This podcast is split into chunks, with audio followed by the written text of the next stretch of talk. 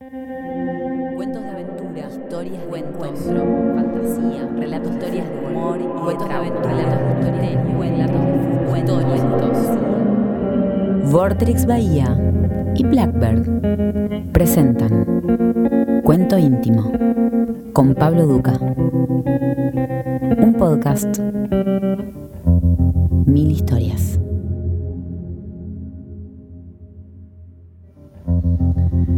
Gastón Leandro Ezequiel Vázquez nació en Capital Federal en 1980, más precisamente en la maternidad Sardá. Pasó sus primeros años de vida cerquita de Quilmes y luego vino a vivir a Bahía.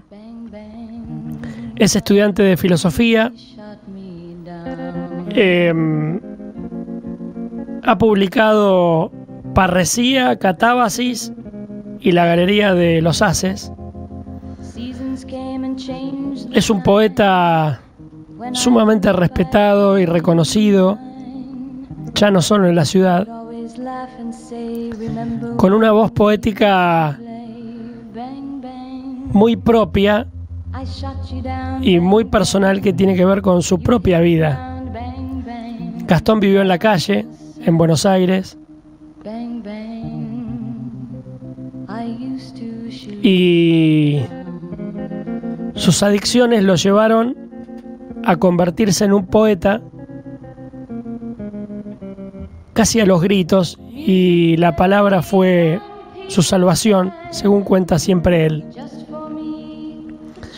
Es un poeta panadero, vive de un horno a leña que él mismo ha construido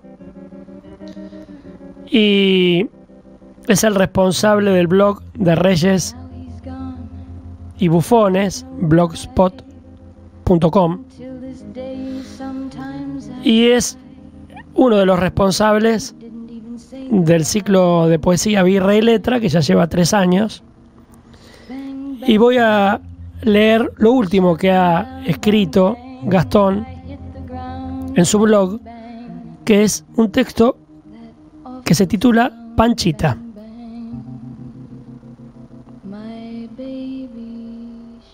Panchita está enterrada en el patio al lado de la Katy. La enterré con su collar rojo y su plato. Falleció cuatro días antes que Luis. Panchita era de la manada de perros de mis vecinos de enfrente una perra semi callejera. En esa época le daba de comer a Patroclo, que de a poco ya se estaba instalando en casa. A diferencia de Panchita, Patroclo era callejero. Una noche, mientras le daba de comer a Patroclo, Panchita se acercó para que le diera de comer también. Ese fue el primer encuentro. Cada vez que veía que le daba de comer a Patroclo, ella también se acercaba despacito, como arrastrándose, casi como suplicando, como con vergüenza. La cosa que era muy tierna verla llegar, comer y ver cómo movía la cola de alegría. Por lo visto sus dueños no le daban de comer, ni siquiera dormía adentro.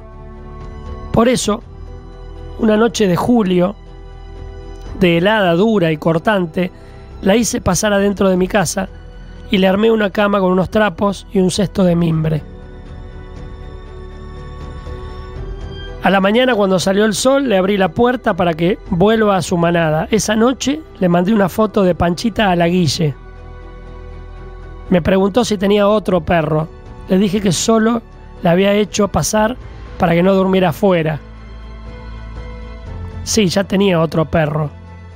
En esos días tenía la costumbre de estar en mi casa con la puerta abierta todo el día. Cuando sus dueños llegaban de hacer sus cosas, ella salía corriendo a recibirlos. Yo nunca me apropié de la perra, ella decidió quedarse. Recuerdo esa tarde. Sintió por los otros perros que llegaban sus amos. Salió corriendo un par de metros, se detuvo. Los miró inclinó la cabeza y se volvió para adentro y se metió en su camita.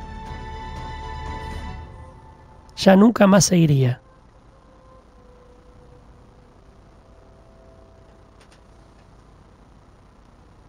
Todo era Panchita.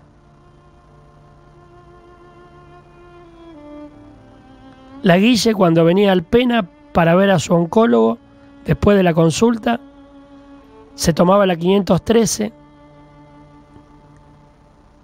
y venía a verla. Yo vine a ver a Panchita, decía mientras fumaba. El WhatsApp con la Guille era todo sobre Panchita. Panchita durmiendo, Panchita comiendo, fotos y videos de Panchita, Panchita y Panchita. A veces me llamaba y le ponía el teléfono a Panchita para que la Guille le hable. Una vez viajé a Mar del Plata y dejé a Panchita con la Guille. Llamé desde allá. La Guille estaba cocinando. Me decía que Panchita estaba con la panza sobre el piso y las patas estiradas, mirándola con atención, esperando que le dé algo de comer. Le gustaba tanto la comida a Panchita.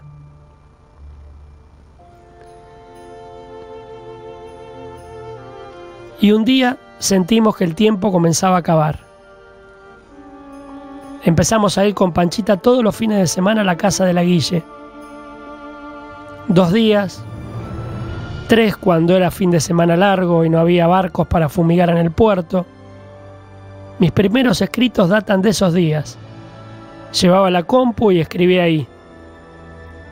Todos esos escritos están teñidos de su voz. Creo que no hubo un fin de semana en que no hayamos estado con ella. Se habían encariñado tanto. Recuerdo que mi amigo Charlie me hacía de remis. Cuando él no podía, la llevaba en un taxi regular. Todo para que estemos juntos. Y un día, a Luis le empezó a doler el pecho. Lo llevamos a la guardia del hospital municipal y su corazón se detuvo después de tres horas de espera en la guardia y con el corazón infartado. Estuvo cuatro días en coma. La Guille, con la bolsa de colostomía que le traía bastante complicaciones, la quimioterapia, las mascotas, el trabajo, la universidad, las reuniones de recuperación de la adicción, la incertidumbre, el dolor y la angustia. Finalmente Luis despertó al cuarto día. Al poco tiempo lo pasaron a terapia intermedia. Pasamos un mes cuidándolo hasta que le colocaron el stent que le abría la arteria que se le había tapado.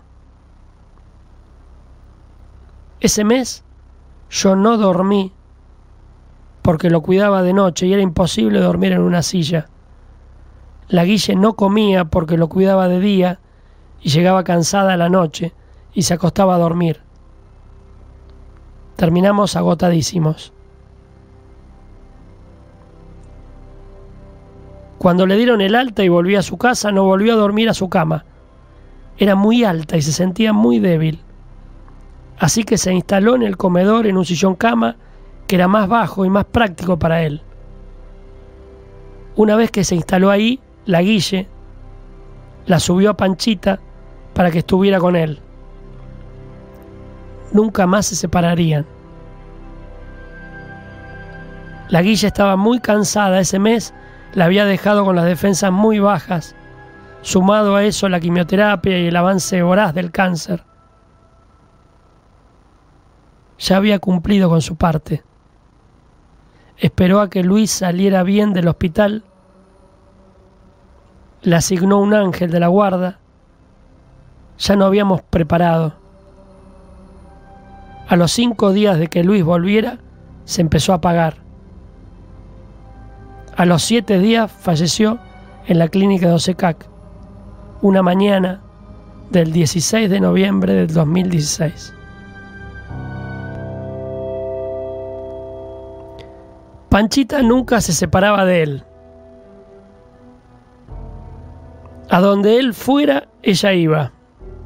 Él iba al baño, ella se quedaba en la puerta. Todo el tiempo así. Cuando no tenía pulgas, la dejaba que durmiera con él en la cama. Nunca había una relación tan fuerte, de tanto amor. Por eso creo que ella, advirtiendo de que él estaba por partir, se adelantó para ir a buscarlo. En los tres años que vivimos juntos, Luis tuvo tres ACV. El último fue lapidario, lo dejó casi vegetativo. No pudo esquivarle al COVID en el hospital municipal. Después de tres días de fiebre, lo hisoparon.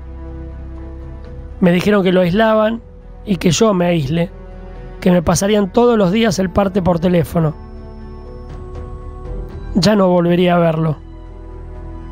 Pude hablarle, afeitarlo, agarrarle la mano. Ya no teníamos ninguna culpa por pagar. En la semana siguiente la neumonía empezó a hacer estragos. Hubo pocos partes favorables. Como lo alimentaban con una sonda, un día vomitó y se atragantó con su vómito y el líquido se le fue a los pulmones.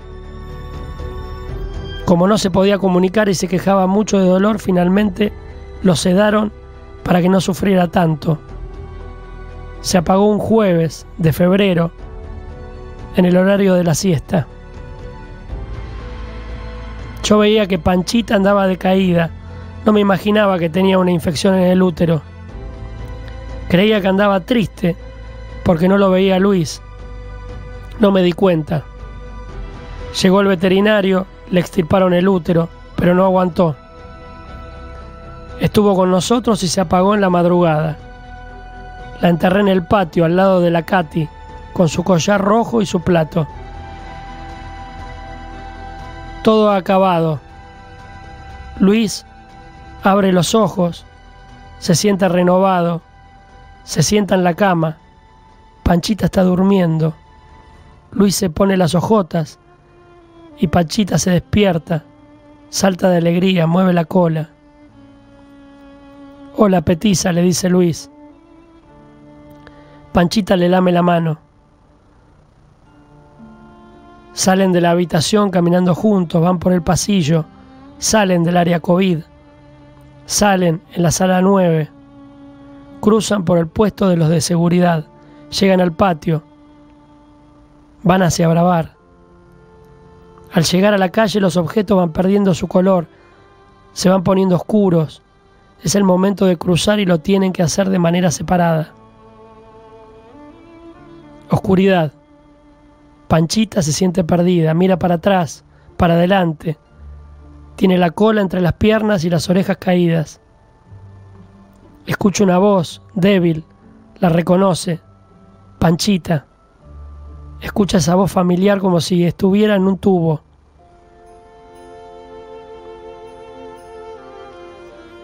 Entonces para las orejas, se pone alerta y comienza a caminar. Vuelve a escuchar, Panchita, es la voz de la Guille. Empieza a correr y las formas a su alrededor se tiñen de campo, de pasto, de brisa que amaca el pasto y las espigas de trigo.